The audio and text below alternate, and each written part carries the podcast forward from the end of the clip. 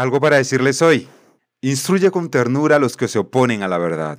Tal vez Dios les cambie el corazón y aprendan la verdad, entonces que hagan lo que Él quiere. Segunda de Timoteo, capítulo 2, versículos 25 y 26. Y entre tantas cosas que decir, sí, tengo algo para decirles hoy. ¿A qué nos enfrentamos? Mis amados oyentes, Dios me les bendiga grandemente y bienvenidos a un nuevo capítulo de algo para decirles hoy. ¿Y a qué nos enfrentamos? Pues hoy seguimos hablando de nuestro tema del mes, los desafíos. Y quiero iniciar diciéndoles que confrontar es enfrentarse a alguien o algo, especialmente en un desafío, por supuesto. En la Biblia es inevitable enfrentarse a algunas cosas. Nos enfrentamos a nuestros miedos para no permitir que nos dominen. Enfrentamos el error porque ignorarlo nos haría daño. Jesús tuvo varias confrontaciones o enfrentaciones con aquellos que se oponían a él.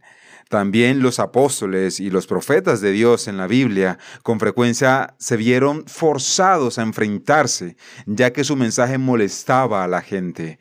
La confrontación puede ser útil o dañina, mis amados, dependiendo de la situación. Y la Biblia da ejemplos al respecto. La confrontación dañina está motivada por el orgullo, la codicia o algún otro deseo carnal. Aquellos que confrontan a otros con el fin de ganar ventaja o para parecer mejores, están abusando del arte de la confrontación. Las guerras callejeras, por ejemplo, comienzan cuando un líder de una pandilla enfurecida se enfrenta a otra. Las guerras en redes sociales comienzan cuando todos los que tienen acceso a un teclado utilizan esa plataforma para enfrentarse a cualquiera que no esté de acuerdo con ellos. No se gana nada en esos enfrentamientos, ya que los motivos que los impulsan son egoístas. Muchas veces Jesús fue objeto de una confrontación nefasta mientras predicaba y enseñaba en Judea. Los principales sacerdotes, mis amados, los saduceos y los fariseos, estaban motivados por el orgullo, el miedo, el desconocimiento y el deseo de poder. Y por eso se y por eso se sentían ofendidos por lo que él decía y hacía. Aprovechaban cualquier oportunidad para enfrentarse a él. Su confrontación final terminó con su crucifixión, el mayor crimen de la historia de la humanidad. Mis amados, por supuesto, no todas las confrontaciones son malas. Jesús también confrontó a los líderes judíos sobre su hipocresía y falso celo religioso, por allá por el libro de Mateo capítulo 3 y en Mateo 23. En dos ocasiones expulsó a los ladrones y charlatanes del templo como un acto de confrontación justa en Juan capítulo 2 versículo 15. Pablo enfrentó a Pedro cuando se enteró de que éste se comportaba hipócritamente con los creyentes gentiles. Esta fue una confrontación útil porque estaba motivada por el amor y la pasión por el, bienestar de la iglesia. En el Antiguo Testamento, Dios envió al profeta Natán para confrontar a nadie más y nadie menos que a David sobre su pecado con Betsabé. Esta confrontación dio como resultado el arrepentimiento y la restauración de David. La confrontación de Natán no fue egoísta, pues su motivación fue el interés del otro. La confrontación, mis amados, es una parte inevitable de la vida. Otras personas nos confrontan cuando les hayamos hecho daño o cuando crean que estamos equivocados. Nos enfrentaremos a otras personas cuando nos ofendan o lastimen.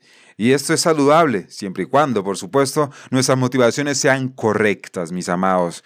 Cuando se usa la confrontación como una forma de menospreciar, condenar o vengarse de otro, Ahí, mis amados oyentes, está mal. Dios dice que Él es el que hace justicia y se reserva el derecho de tratar a los infractores adecuadamente. Ahí por el libro de Hebreos 10:30. También es importante, mis amados, la forma en que nos enfrentamos a los demás. A veces los siervos del Señor tendrán que enfrentarse a los incrédulos. La palabra de Dios nos da una guía en ese tipo de situaciones, que con mansedumbre, lo que leamos al principio, mis amados oyentes, que con mansedumbre corrija a los que se oponen, por si quizás Dios les conceda que se arrepientan para conocer la verdad. Observa que se especifica la manera con mansedumbre. Y lo que leíamos al principio, la versión que leíamos al principio dice con ternura, instruyelo con ternura. Así como la motivación que Dios conceda por supuesto, el arrepentimiento en esas personas. Evitar la confrontación, mis amados, puede parecer algo bueno, pero hay ocasiones en que es necesaria, es muy necesaria, y es un error evitarla, mis amados. Si Jesús se hubiera negado a confrontar públicamente a los líderes judíos, estos habrían continuado con sus engaños y prácticas gravosas. Si Pablo no hubiera enfrentado a Pedro, el cristianismo podría haberse desviado en el siglo I y se habría disuelto en el legalismo o en una forma de judaísmo. Si Natán se hubiera negado a, a confrontar a David, cuando el Señor lo envió, es posible que David no hubiera sido restaurado a la comunión con Dios y la nación de Israel hubiera sufrido. También, mis amados, nos hubiéramos perdido alguno de los grandes salmos, y es el Salmo 51, el grito de arrepentimiento de David. A las personas complacientes les resulta especialmente difícil enfrentarse al pecado de los demás porque temen las consecuencias. Negarse a la confrontación puede darles una paz temporal, pero podría ser a costa del bienestar de la otra persona. Si alguien está conduciendo hacia un precipicio, no pensemos dos veces en advertirle. Puede que incluso tengamos que enfrentarnos a su opinión de que la carretera no presenta problemas.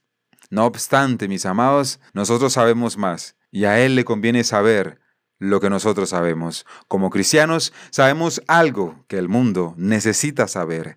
Puede que algunos no aprecien nuestro mensaje. Algunos pueden enfadarse y ponerse a la defensiva cuando llamamos al pecado por su nombre correcto. Ahora bien, los cristianos están llamados a renunciar al error y a proclamar la verdad, incluso cuando los que nos escuchan se sientan confrontados. Cuando la confrontación, mis amados oyentes, con eso concluyo, cuando la confrontación está cubierta de amor y humildad, se puede conseguir algo bueno. Dios me les bendiga grandemente, mis amados. Continuamos en nuestro siguiente capítulo. Soy B. Jones y esto fue algo para decirles hoy.